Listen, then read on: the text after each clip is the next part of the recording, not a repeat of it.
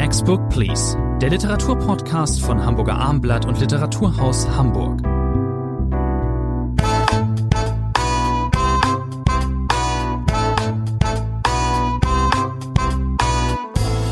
Mit Sex, liebe Zuhörerinnen und Zuhörer, fangen wir heute an. Das gönnen wir uns, Herr Moritz, oder? Thomas Melles äh, Roman Das leichte Leben, erschienen bei Kiepenheuer Witsch, ist Thema dieser neuen Ausgabe. Außerdem besprechen wir Daniela Dreschers ähm, Lügen über meine Mutter und wir sprechen über Alex Schulmanns äh, Roman Verbrennen all meine Briefe. Also, wie gesagt, Rainer Moritz und ich legen mit Thomas Melle los. Ein Autor, der 2016 zuletzt äh, mit einem Buch in Erscheinung getreten ist, Die Welt äh, im Rücken. Das war ein äh, Roman über seine, sein Leben mit der Bipolarität äh, und äh, stand damals auch im Finale des äh, Buchpreises. Jetzt sechs Jahre später, reiche sechs Jahre später, der Nachfolger, Das leichte Leben. Um was geht's in diesem Roman, Herr Moritz?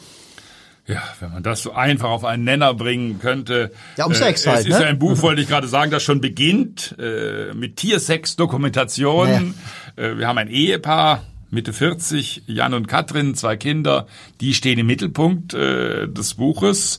Und es ist aber ein Buch natürlich ganz klassisch, da macht Thomas Melle keine Ausnahme, über eine Familie, über eine Ehe, über all die Probleme, die in unserer Gegenwart, wir sind mitten in unserer äh, deutschen Gegenwart damit behaftet ist. Man hat sich auseinander äh, gele gelebt. Es ist einmal die Rede davon, diese Ehe habe einen Zernagungsprozess äh, durchlaufen. Und äh, beide sind beruflich vermeintlich gut angekommen. Er TV-Journalist, Redakteur, jetzt sogar moderierend. Damit beginnt das Buch, dass er einspringt und zum ersten Mal vor die Kamera muss. Es ist bei ihm eher ein Müssen äh, als ein Dürfen. Sie hat auch eine interessante Vergangenheit. Äh, Katrin war eine gehypte junge Autorin, das hat es ja mal gegeben. Wir erinnern uns dunkel. Vor 20, 25 Jahren gab es ja das Fräuleinwunder. Ich denke, wieder an Volker Hage. Genau, Volker Hages berühmtes Wort vom, vom Fräuleinwunder. Das würde man heute auch nicht mehr so äh, verwenden. Aber Katrin hat diese Vergangenheit. Sie war ein Stern des äh, Literaturhimmels, kurz gehypt und dann fallen gelassen, schon mit ihrem zweiten Buch. Und jetzt ist sie als Quereinsteigerin Lehrerin äh, geworden. Und äh, die beiden haben also mit ihren Berufen zu kämpfen. Und sie haben aber dann, wie sich im Lauf dieses prallen Romans, ich will es mal so sagen, äh, mit vielen Problemen zu kämpfen. Und der Sex ist ein Problem. Wir sind in einer, ich verkürze es mal, übersexualisierten äh, Gesellschaft. Pornos spielen eine wichtige Rolle. Ein Swinger, eine Swingerparty spielt eine wichtige Rolle. Affären, mal dort, mal hier, Bordellbesuche. Alles das, äh, was sozusagen das Leben äh, in Richtung Sex am Laufen halten soll, wird ausprobiert. Äh, von den beiden wird diskutiert, führt natürlich zu weiteren Zernagungsprozessen. Dann gibt es noch eine Art Erpressung. Jan wird äh, erpresst mit äh, Bildern, die er zugeschrieben hat, Bildern von sich selbst, äh, wo er nackt ist. Als junger Mann? Als junger Mann im, äh, ich glaube, es ist ein Internat, genau, äh, genau äh, wo diese Bilder aufgenommen worden sind. Ein anderer Freund sitzt im Gefängnis, also es spielen auch kriminelle Motive plötzlich äh, eine ganz wichtige Rolle. Und es spielt ein junger Mann, äh, wir sprechen ihn, wie sprechen Sie ihn aus? Kino wahrscheinlich, ja, ja anders kann man ihn kaum aussprechen. Ein 15-Jähriger, äh, ein schöner Junge, der in die Schule geht, in die gleiche Schule geht äh, wie äh, die Kinder von äh, unserem Paar. Und dieser Kino Keanu, Keanu Reeves ist ja quasi genau. der Namens, genau, pa genau. Namenspate. Genau. Er sagt dann immer selbst, dieser Junge, ja, ich kann nichts für meinen Namen. Ein bildschöner Junge, der dann zwischendurch eben auch bei Katrin und den Kindern Unterschlupf Und auch findet. da spielt Sex wieder eine Rolle. Sex mit der Tochter Lale, aber vielleicht auch mit der Mutter Katrin. Das kann man sich in dem Moment äh, schon denken. Thomas Melle klappert wirklich alles erstmal ab, um zu zeigen, dieses Wort übersexualisiert steht ja schon im Klappentext. Wir Profis verwenden natürlich nicht gerne Formulierungen aus dem Klappentext, aber es geht in diesem Fall wirklich nicht anders. Es ist deutlich, was Thomas äh, Melle will. Er geht gar nicht, ist gar nicht so. Natürlich, sie hängen die auch immer vom Rechner ab und ähm, klicken dort Pornos an. Einmal gibt es eine Stelle, äh, um zu zeigen, wie knallhart äh, diese Welt eben auch ist. Gerade auch in, unter Schülern, da kriegt man ein bisschen Angst, wenn man wenn man Kinder hat, äh, dass, äh, dass die halt auch einfach sich entblößen, entblößen teilweise und äh, ähm, dann sich selbst gegenseitig dissen natürlich im Netz. Und da gibt's eine Stelle, in der Keanu, der Keanu, der selbst nicht äh, kein Kind von Traurigkeit ist, Äh, und der wird dann dort eben reingelegt äh, von einer Mitschülerin und äh, gefilmt mit der Kamera, während er eben vom, vom Rechner sitzt und Hand an, an sich legt. Wir haben und, ganz vergessen, also es gibt auch noch einen Erbstreit. Den gibt's auch. Denn der, der Vater von Katrin stirbt und es gibt zwischen den Schwestern eine äh, schöne Szene des Buchs, wie sie sich quasi vor dem Notariat plötzlich in die Haare äh, bekommen. Wer kriegt was? Die eine soll nur einen Pflichtteil bekommen, obwohl sie den Vater gepflegt hat bis zuletzt, während sich Katrin um nichts gekümmert hat. Also auch diese ganz typischen familiären Konflikte unserer Zeit spielen da auch noch eine das, Rolle. Das ist dann eher das, was man auch schon kennen, kennt, aber dieses, dass man das so deutlich geschrieben wird ähm, über ähm, die Verheerungen äh, des, des Körperlichen, das, ähm, das, das ist das Feld, das Thomas Melle hier in dem Fall eben beackern will. Es ist ein typischer Melle-Roman. Ähm, Melle schreibt ja immer, sehr deutlich, ähm, sehr explizit. Also es gibt keine poetischen Unterströme. Es gibt viel Dialog. Es wird ähm, äh, teilweise ultra hart äh, eben ge gesprochen und gezeigt, um was es hier geht. Es ist ein bisschen überstilisiert und das kann ich nur so empfinden. Das ist natürlich vollkommene Absicht. Glauben Sie, diese eine Szene, da ist ähm, Katrin, die äh, bei der eben ein bisschen sexuelle Not war, die geht dann ähm, zu einem einer privaten Swingerparty und hat mit mehreren Männern Sex, dann bekommt, äh, beschleicht sie das schlechte Gewissen, bekommt Panik, habe ich mir jetzt was eingefangen, ähm, bekomme ich jetzt AIDS, sie muss sechs Wochen warten, bis äh, das Ergebnis äh, da ist, der Untersuchung. könnte auch nur eine Geschlechtskrankheit Könnte sein. auch sein. Und dann trifft sie sich mit ihrer Freundin, ihrer besten Freundin, die polyamor lebt, äh, in einem Café und äh, dann wird es, ist es halt so, dass sie dann ganz laut reden, die beiden Damen, aber es geht eher von der Freundin aus. Das ganze Café bekommt das mit. Ich glaube auch in demselben Gespräch schenkt dann die Freundin ihr auch noch nachträglich zum Geburtstag oder was auch immer ein Sextoy. Und das bekommen eben alle mit. Und das ist natürlich, denkt man im Moment sofort, dass so passiert das nicht in Wirklichkeit. Das ist alles zu krass und zu grell. Dieser Vibrator hat auch einen sehr schönen Namen, Satisfier. Satisfier, soll ihn einmal so nennen. So heißt der Satisfier.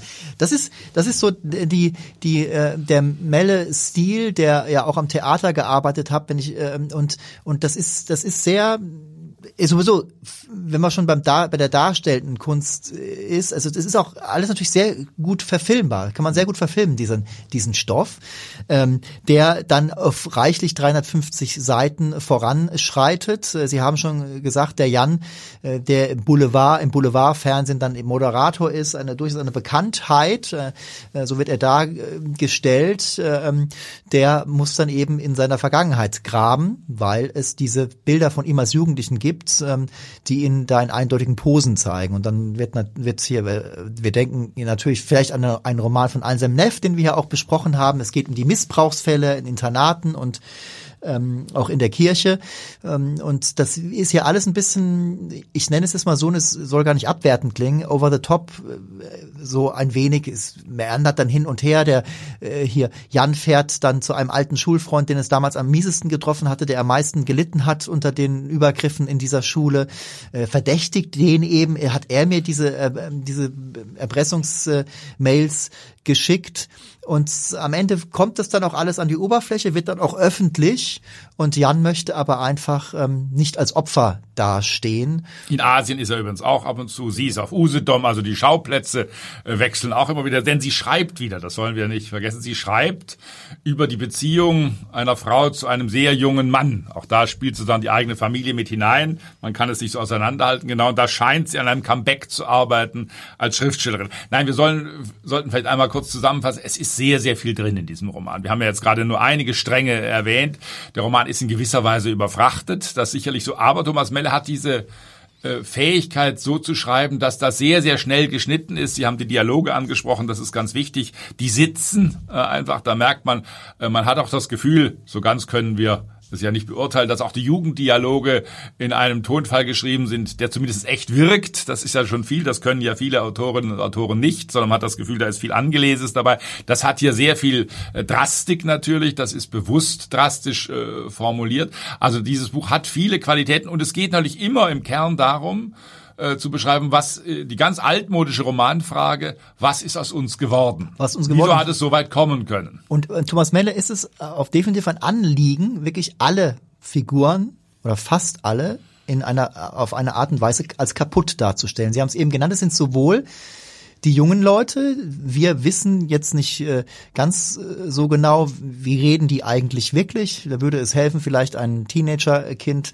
äh, zu haben. Aber es scheint alles, das kann schon so sein. Dass wir glauben es, das ist ja ganz wichtig, beim Lesen glauben es Thomas Melle, dass er den richtigen Ton getroffen hat. So ist es. Und obwohl, ich sage das nochmal, das ist, das ist eine bewusste Entscheidung des Autors, dass hier eben alles sehr krass zusammengemengt wird. Es, es, sind, es gibt keine Zwischentöne. Die Kaputtheit ist vollkommen. Wenn man sich gerade anschaut, was passiert, und jetzt sind wir nicht mehr bei den Jugendlichen, sondern sind bei, bei Jan und Katrin, den mit End-40ern, die sich dann wirklich ähm, dann äh, da gibt's dann auch dramatische Szenen, die dramatische Szenung einer einer Trennung. Das kann man äh, verraten und trotzdem verraten wir nicht alles. Es gibt noch andere Pointen und Showdowns in diesem Roman, in dem es eben äh, in diesen Szenen geht es eben zur Sache, auch auch verbal und die Leute, die diese Menschen, die wirken weder sympathisch noch gesund, so kann man es vielleicht sagen. Was haben sie verloren? Sie haben verloren das, was im Titel des Buches steht, das wird äh, ein paar Mal thematisiert. Das leichte Leben, als man sich kennenlernte, beide, wir haben ihren Berufsweg ja nachgezeichnet, äh, fest verankert. Da scheint auch äh, sozial, da scheint ökonomisch alles zu klappen. Dann kommen die Kinder. Das war das leichte Leben und an einer Stelle heißt es, das leichte Leben ist vorbei. So ist es. Ähm, ich fand äh, Die Welt im Rücken, dieses wirklich starke, starke Vorgängerbuch, das war nochmal eine Spur überzeugender. Dennoch ist das kein schlechter Roman. Ich bin bei sieben Punkten. Ich gebe starke sechs Punkte. Kommen wir zu einem schwedischen Autor, zu Alex Schulmann. Den haben wir hier in diesem Podcast auch schon mal besprochen mit einem Roman, der hieß Die Überlebenden. Nun ähm, verbrennen all meine Briefe. Das ist ein Roman, den man, glaube ich, wenn man Schwede ist, ähm, vielleicht noch ein bisschen anders liest, als wenn man hier diesen Roman in Deutschland liest oder in Italien oder wo auch immer. Der ist auch sehr viel übersetzt worden, denn ähm, wenn man äh, in Skandinavien aufwächst und dort lebt, dann sagen einem Namen wie Olof Lagerkranz und Sven Stolpe wahrscheinlich sofort etwas. Ich musste zumindest bei Sven Stolpe nachschlagen. Das war ein, ähm, ein sehr angesehener und sehr erfolgreicher schwedischer Autor und Literaturkritiker. Olof Lagerkranz kannte ich nicht, aber seinen Sohn David Lagerkranz, denn der hat eine, Sie wissen es als Fußballfan auch, hat eine, zum Beispiel eine Biografie über Slatan Ibrahimovic verfasst. Also Lagerkranz und äh, Stolpe sind Household Names in Schweden, wie man neudeutsch sagt. Und ähm, um die geht es hier in diesem Buch und vor allen Dingen aber auch um Karin.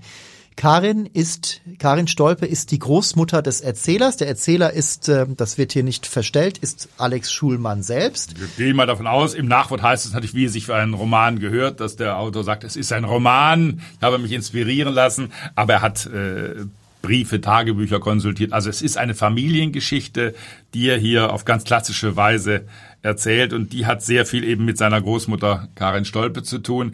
Äh, vielleicht sollten wir den Anfang noch erwähnen, weil das ist ein äh, interessanter Antrieb überhaupt dieses Fall. Buch zu schreiben. Äh, unser Ich-Erzähler Alex äh, leidet darunter, dass er plötzlich wahrnimmt, meine Frau und die Tochter, sie haben Angst vor mir. Sie fürchten mich.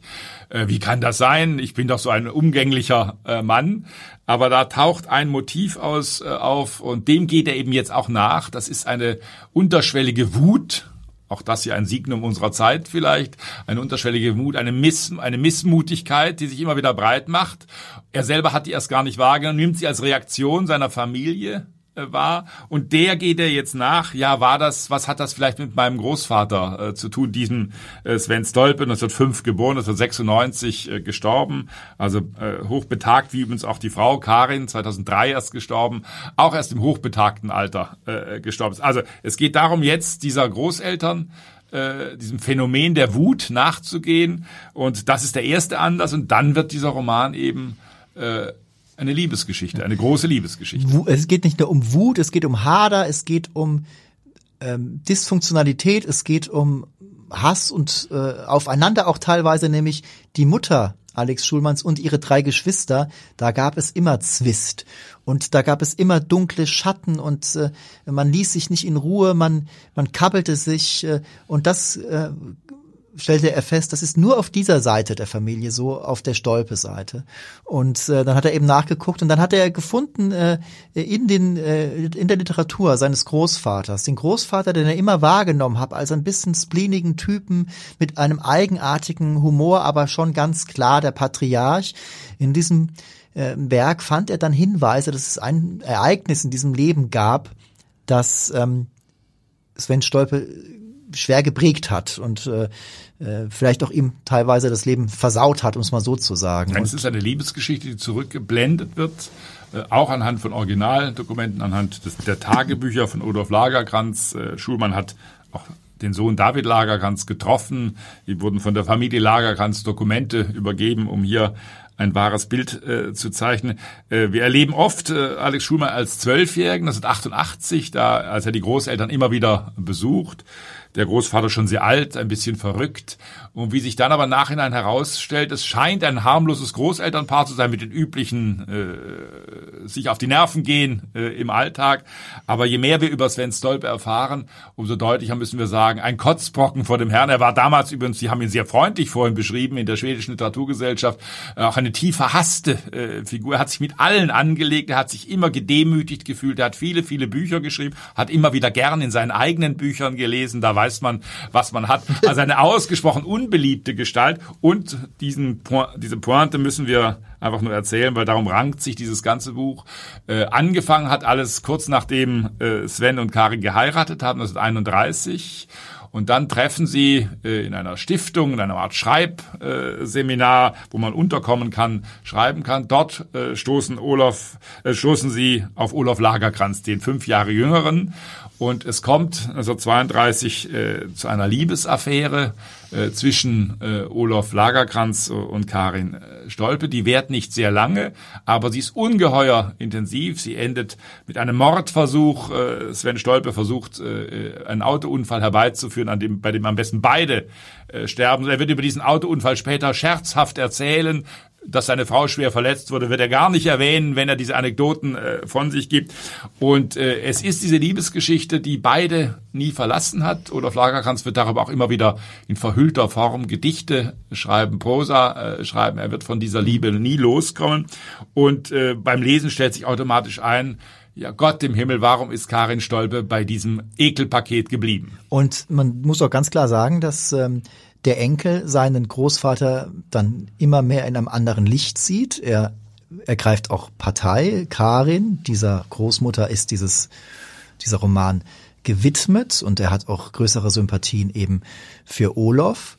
Es ist war ja natürlich auch der ja für uns äh, Philologen und äh, Literaturliebhaber ist natürlich auch großartig. Dieser ganze Roman ist zusammengesetzt eigentlich auch aus Literatur. Sie haben es eben erwähnt. Äh, Im ganz Olaf Lagerkranz hat sein Leben lang immer wieder diese, er hat auch selbst Kinder bekommen, haben wir ja schon erzählt. David Lagerkranz zum Beispiel hat immer wieder diese diese Liebe bedichtet. Später haben sie sich dann, es gab kurz vor im, ganz am Ende, kurz vor seinem Tod, gab es auch noch mal ein, äh, eine Nachricht von Karin an ihn nach Jahrzehnten des Schweigens. Die hat Alex Schulmann dann auch ausgegraben, der setzt so die Geschichte zusammen und er weiß am Anfang eben gar nichts, was ist hier eigentlich passiert und er findet das in all, all das in den Texten. Er hat auch nie drüber geredet mit seiner Großmutter. Und vieles ist schlichtweg, Sie haben es gesagt, herzzerreißend. Man muss mal dieses starke Adjektiv äh, bemühen. Diese Liebesgeschichte ist herzzerreißend. Äh, Karin Stolpe wollte sich damals trennen. Sie wollte die Scheidung von ihrem Mann. Das hat nicht funktioniert. Ja, warum? Das ist das, das ist das Krasseste überhaupt.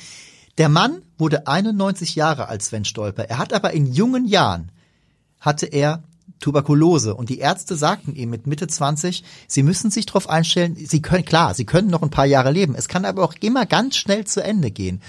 Und in dieser Phase, in der Sven Stolpe in diesem Stift da, in dem sie sind, in dem er merkt, so, hier, die Frau ist mir vielleicht abgängig, die hat ja wirklich was, die fängt ja wirklich was mit dem Jungen da an. Da ist er, glaube ich, auch so 26, 27 äh, und, und äh, ähm, der Nebenbuhler halt fünf Jahre jünger und er rafft das dann irgendwann und dann rennt er in den Wald und mit seiner schwachen Konstitution und zieht sich dort ein schweres Fieber zu und so sinngemäß sagt er dann, nee, du kannst mich nicht verlassen, ich sterbe sonst. Und diese Gefangennahme, diese mentale, die hat ein ganzes Leben lang angehalten. Also Karin konnte ihn nicht verlassen. Aber das Furchtbare ist dann, als er ein Hoch 89 ist er da, glaube ich, da sagt er plötzlich zu mir die Liebesbriefe, Karin Stolpe hat die Liebesbriefe aufgehoben. Und Alex hat sie gefunden. Hat, die werden dann gefunden, ganz äh, Alex spät. weiß noch nicht, dass es sie sind, aber genau. so. Und plötzlich sagt Sven Stolpe, jetzt kann ich, kannst du die scheiden lassen. Da ist er fast 90 plötzlich. Also nach 60 Jahren wiederholt sich das und so hat dieses Buch, das ja ein schlicht geschriebenes, einfach aufgebautes, aber klug konstruiertes äh, Buch ist, viele solcher Episoden, äh, die einen äh, ja mitnehmen, man muss es so sagen, weil man merkt, äh, ein verfehltes Leben. Die Großmutter heißt einer, sie schrumpfte mit geradem Rücken, heißt ja, einmal sehr schön, äh, über sehr sie. Schön. Und dann gibt es einen Schlüsselsatz, äh, der natürlich genau das beschreibt, dieses Widerspiel zwischen Sehnsucht und Erfüllung. Sobald man das Gefühl hat, das Land, das nicht ist, sei verlockender als das Land, in dem man ist, ist man übel dran. Und dieses Gefühl haben natürlich beide Zeitlebens, im falschen mhm. Land äh, zu leben. Karin Stolpe hat äh, es sich nicht zugestanden, diese Liebe zu leben. Olaf Lagerkranz wird sie immer wieder verarbeiten, wie übrigens auch äh, Sven Stolpe es immer wieder verarbeiten wird. Äh, der tapfere Enkel liest all die Bücher, die ja. vielen wahrscheinlich furchtbar langweiligen Bücher, die Sven Stolpe geschrieben hat und stellt fest, es geht eigentlich immer um das Gleiche, eine untreue Frau. Genau. Das ist der Mittelpunkt, eine untreue Dieser Frau, bigotte, die den Mann in den, ins Unglück stürzt. Dieser bigotte Mann, der seine Frau so unter Druck gesetzt hat, es wird ja auch noch dann angedeutet eben, dass Karin, als sie die Beziehung begann, mit äh, Sven Stolper, die ihn auch schnell heiratete, da war sie eben schwanger von äh, und äh, gab, kam zu einer Abtreibung und äh, hinter der, die Geschichte kommt Sven auch und hält ihr das vor und er urteilt moralisch über sie, er setzt sie dermaßen unter Druck, also wirklich eine sehr unangenehme Gestalt, aber in irgendeiner Form auch auch zeitgemäß. Dieses Buch äh, Verbrenn alle meine Briefe ist ähm, ja, herzzerreißend. Sie sagten es, wieder eine intensive Lektüre. Das ging mir auch schon beim Vorgängerbuch so. Ja, aber wobei ich muss sagen, die Überlebenden äh, haben mir weniger gefallen. Die waren, vor allem was das Ende angeht, wir können das hier nicht referieren, auch ein bisschen konstruiert. Ja. Die liefen auf etwas zu. Das tut dieses Buch, das äh, so ein bisschen romanhaft tut, aber natürlich kein ganz klassischer Roman ist nicht. Hanna Granz hat das auch sehr schön übersetzt. Cool, Sie den Namen DTV. sagen. Äh, wir wollen sehen, also ich bin bei starken acht Punkten. Ich bin auch bei acht Punkten. Für Alex Schulmanns verbrennt all meine Briefe. Kommen wir zu einem weiteren, ja, das kann ich glaube ich schon vorher sagen, starken Titel in dieser Literatursaison zu Daniela Dreschers ähm, Lügen über meine Mutter, ein Werk, das ähm, hoch und runter besprochen wurde, auch vollkommen zu Recht. Und äh, wir müssen uns dieses Titels nun auch noch annehmen. Herr Moritz, warum denn? Ja, weil Daniela Droscher äh, ein Buch geschrieben hat, das so unschuldig einherkommt. Der Titel Lügen über meine Mutter, da wundert man sich ja wirklich, was soll das denn sein? Äh, aber unschuldig einherkommen, das meint, es ist ja wieder einmal die Erinnerung äh, offensichtlich autobiografisch äh, grundiert, äh, das kann man glaube ich sagen, äh, an eine Zeit, an die 80er Jahre. Daniela Droscher ist Jahrgang 77. Wir sind jetzt hier in diesem Buch in den 80er Jahren und wir sind in einer klassischen Familiengeschichte, die aber von Unerhörtem äh, zu erzählen weiß. Wir sind äh, im Ort Obach, Sie wissen sicher, wo Obach liegt. In Rheinland-Pfalz im genau, Hunsrück. Das wollte ich gerade sagen. Im Hunsrück. Vorher hat man in München gelebt. Das ist auch nicht unwichtig. Also der Sprung so. Die Familie ist dann umgezogen nach Obach und die kleine äh, ich-Erzählerin Ela erinnert sich nun im Rückblick, und das wird auch immer wieder kommentiert, da gibt es abgesetzte, auch anders gedruckte Passagen, die mhm. sozusagen, äh, man schaut da Daniela Droscher beim Schreiben zu, in gewisser Weise, sie reflektiert das, was sie tut, sie reflektiert nochmal über ihre Mutter. Und der Kern dieser absurden Ehe. Wir hatten gerade bei Alex Schulmann eine absurde Ehe. Wir haben jetzt hier wieder eine anders gestrickte äh, absurde Ehe. Äh, der Vater, äh, ein Ehrgeizling äh, vor dem Herrn, er wäre so gerne Ingenieur, ist es aber nicht wirklich, wirft seiner Frau, und das ist eigentlich der Dauer, durchgehende Strang dieses Buches, permanent vor, sie sei zu dick.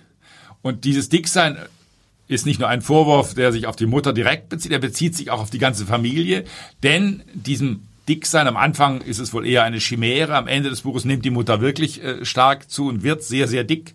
Aber dieses Dicksein, so der Vater in seiner Besessenheit, sei schuld daran, an allem Unglück, was der Familie widerfährt, auch an seinem Nicht-Karriereaufstieg. Ja, dass er eben nicht aufsteigen kann. Er kommt aus relativ einfachen Verhältnissen und er sagt dann immer zu ihr, ja, du kannst, dich kann man ja nicht mal mit auf die Weihnachtsfeier nehmen. Ganz, und, also, und das wird immer wieder wiederholt, das ist unfasslich. Der Vater immer wieder neu, da kann passieren, was will. Es werden auch, wir sind in den 80er Jahren, Diäten aller Art aus. Weight Watchers spielen eine Rolle. Die dann irgendwann. da waren auch die Bücher, wo die Kochbücher, die Kochbuchverlage dann äh, plötzlich erkannt haben, äh, da ist nicht nur die Brigitte-Diät, die gab es damals mit Sicherheit auch schon, aber plötzlich sind auch viele Ratgeber erschienen mit allen möglichen Diäten. Die Mutter probiert alles aus. Äh, es wird immer wieder auch mit Tricks. Sie stützt sich ab, als sie gewogen wird. Der Vater stellt nämlich dann plötzlich mal eine Waage auf und sagt, du wiegst dich jetzt jeden Tag. Das wird immer wieder vergessen, dann wird neue Anläufe. Die Mutter macht Tricks, sie stützt sich auf am Waschbecken, damit die Waage nicht so viel anzeigt. Also ein ganz kleiner Trick, aber auf den der Vater erstmal reinfällt. Also an Absurditäten ist dieses Buch reich. andere Zeiten, andere Sitten. In den 80er Jahren war eben auch, war es noch eher so, dass die äh, Frau eben Hausfrau und Mutter war und für die, ähm, die Sorge getragen hat für die Erziehung des Kindes. Später kommt, äh, gibt's noch eine kleine Schwester. Ähm, und, äh, aber es ist so, dass ähm, die Mutter der Ela, also der Erzählerin, die hat ja durchaus Ehrgeiz. Die ist, äh, die möchte arbeiten, die lernt Französisch abends, die ist Sekretärin, hat äh, in einem Unternehmen, das auch äh, ins Ausland exportiert äh, und sie ist dort hoch angesehen und keiner macht ihr zum Vorwurf, dass sie irgendwie zu dick sei. Keiner interessiert sich in irgendeiner Form für die den Umfang ihrer Oberschenkel. Und das ist ähm, auch ganz schlimm natürlich teilweise zu lesen, wenn die dann in Urlaub fahren und dann treffen sie dort ein Paar, der Mann, der Vater wird auch als gut aussehender ähm, Zeitgenosse beschrieben und dann treffen die dort ein Paar und da ist die Frau schlank und er blüht dort auf und er schägert nicht wirklich mit ihr, aber er, er erzählt gerne und er geht aus sich raus und so und die Frau, die Mutter zieht sich ganz zurück. Sie möchte auch eigentlich am Strand dort sein. Sie möchte nicht immer verglichen werden mit anderen Frauen. Sie merkt das aber eben. Der Vater ist unheimlich grob darin, sie darauf hinzuweisen, dass sie einfach angeblich zu viel Kilo auf die äh, und das Schlimme ist, Herr Maus, eins noch, das Schlimme Ja. ist, dass die Tochter, und darum geht es, die Tochter, das ist ein kleines Mädchen, die ist fünf, sechs Jahre alt, die übernimmt von frühester Kindheit an, übernimmt sie teilweise diesen Blick. Und deswegen hat sie dieses Buch auch später geschrieben, ähm, um ihre Mutter im Nachgang dann noch ähm, Gerechtigkeit widerfahren zu lassen. Das Kind kann nicht anders. Es muss es teilweise so sehen. Ja, der Papa wird schon irgendwie recht haben. Und es ist, äh, das müssen wir wählen, ich habe es am Anfang gesagt, äh, ein Familienroman mit vielen anderen Mitgliedern noch. Wir dürfen die Großeltern äh, nicht vergessen. Äh, Oma Ella, Opa Adam, das ist das eine Großelternpaar. Und dann quasi im Hause wohnt Martha Oma. Und gegenüber wohnt von Martha Oma auch noch die Schwester, eine Trinkende, äh, die ein Pflegekind hat. Jessie, das spielt eine wichtige, Rolle, weil diese Jessie äh, siedelt quasi über ins Haus äh, der Eltern, der Ich-Erzählerin, wird da angenommen wie ein Kind, aber ein Liebt Mutter, hochkompliziertes äh, Verhältnis. Der Vater will das natürlich haben. Sie gehört nicht zur Familie, also auch diese typischen Wendungen. Äh, wir sind eins, äh, wir müssen selber schauen, wie wir vorankommen. Und äh, ganz große Rolle spielt natürlich äh, das Geld. Das Geld ist zentral. Was verdient die Mutter? Der Vater will aufsteigen, die Karriere scheitert, die dicke Mutter sei schuld, äh, so der Grund hin. Aber plötzlich erbt man, das ist ganz wichtig. Die Mutter hat plötzlich geerbt, eine halbe Million, das war viel Geld in den 80er Jahren. immer noch. Und äh, äh, je nachdem. Äh, Ach, Herr- Morris, erzählen Sie mal. nachdem. Erzählen Sie mal. Ja, beim Abendblatt soll man sehr gut verdienen. Ach, na, Nein, boah. äh, und man, plötzlich ist Das der Vater besessen, er gibt das Geld, das eigentlich hat die Frau in Ehe mit vollen Händen aus, man will ein Haus bauen. Das ist das Wichtigste, denn man muss nach außen etwas zeigen. Ein teures Haus mit teuren Materialien, die müssen aus Italien äh, teilweise äh, angebracht werden. Also äh, dieser Ehrgeiz nach außen etwas darzustellen, das ist auch ein typischer 80er Jahre äh, Duktus und es sind ja noch relativ junge Leute. Der Vater ist um die 40, der 40. Geburtstag spielt eine wichtige Rolle, weil auch da äh, wird die Mutter darauf hingewiesen, wenn ich meinen 40. feiere, musst du gefälligst ordentlich ausschauen, musst du wieder ein paar Kilo äh, verloren haben. Und natürlich, man ahnt es schon beim Lesen, dieses großzügige Geldausgeben äh, des Vaters wird wieder in eine Katastrophe äh, führen. Die Mutter versucht ihn aufzuhalten, sie kann ihn nicht aufhalten. Also es ist sehr viel auch von solchen äh, sozialen Wettkämpfen äh, die Rede in diesem Buch. Und natürlich äh, denkt man, oder was heißt natürlich, es haben auch Leute an Annie Ernaux gedacht, die Literatur- Literaturnobelpreisträgerin, weil es geht in diesem Roman eben auch um Klasse. Und das Vorgängerbuch von ähm, Daniela Drescher. Ähm, Zeige deine Klasse ist äh, vor vier Jahren entschieden, firmiert, äh, äh glaube ich, auch als Roman und erschien damals äh, bei Hoffmann und Kamper, wenn ich mich recht erinnere. Und dieses Nachfolgebuch wesentlich erfolgreicher nun bei Kippenheuer und Witsch. Da ist auch irgendwas, äh, zumindest aus Hooker-Sicht äh, nicht ganz richtig gelaufen, weil dieses Werk hat, äh, ich habe es vorhin erwähnt, eben enorme Resonanz erfahren, weil es trifft eben jetzt auch literarisch einen Nerv. Wir lesen derzeit sehr gerne und sehr viel über Leute von Leuten, die über ihre Klasse schreiben. Und dann und es ist ein gut geschrieben. macht es einfach sehr, sehr gut, genau. Ein gut geschrieben, ein gut gebautes Buch. Redewendungen spielt übrigens, das ist ganz wichtig, eine wichtige Rolle. Die sind teilweise kursiv gedruckt. Ja. Äh, äh, es gibt ein kleines Kapitelchen, wo die aufgelistet werden von der ganzen Seite. So typische Redewendungen, wie man sie gerade in bestimmten sozialen Verhältnissen auch verwendet. Ein Machtwort sprechen, das kostet ein Vermögen. Diese Redewendungen sind eine Art Geländer für Familien, die sozusagen das Leben in Wendungen fassen wollen, in Dingen, die man kennt. Äh, diese Wendungen, teilweise sind sie heute schon fast verloren gegangen, sie werden immer seltener äh, eingesetzt, aber die spielen in diesem Buch eine wichtige Rolle, weil sie auch wieder ein Signum derjenigen sind, die diese Redewendungen im Munde führen. So ist es. Also, wir könnten jetzt ähm, noch, äh, glaube ich, durchaus länger über dieses äh, Werk reden, weil es auch viele einprägsame Szenen gibt. Man ist als Leserin oder Leser immer emotional, also ich behaupte das, immer emotional mit äh, dabei, weil es ist alles so nah am Menschlichen gebaut. Ich nenne es jetzt einfach mal so.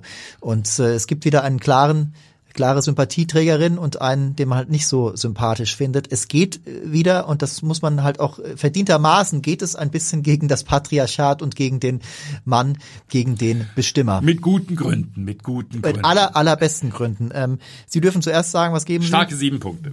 Ich bin bei acht Punkten. Das war die aktuelle, die neue Folge von Next Book Please.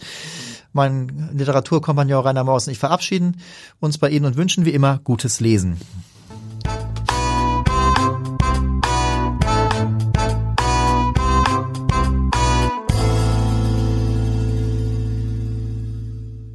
Weitere Podcasts vom Hamburger Abendblatt finden Sie auf abendblatt.de slash podcast.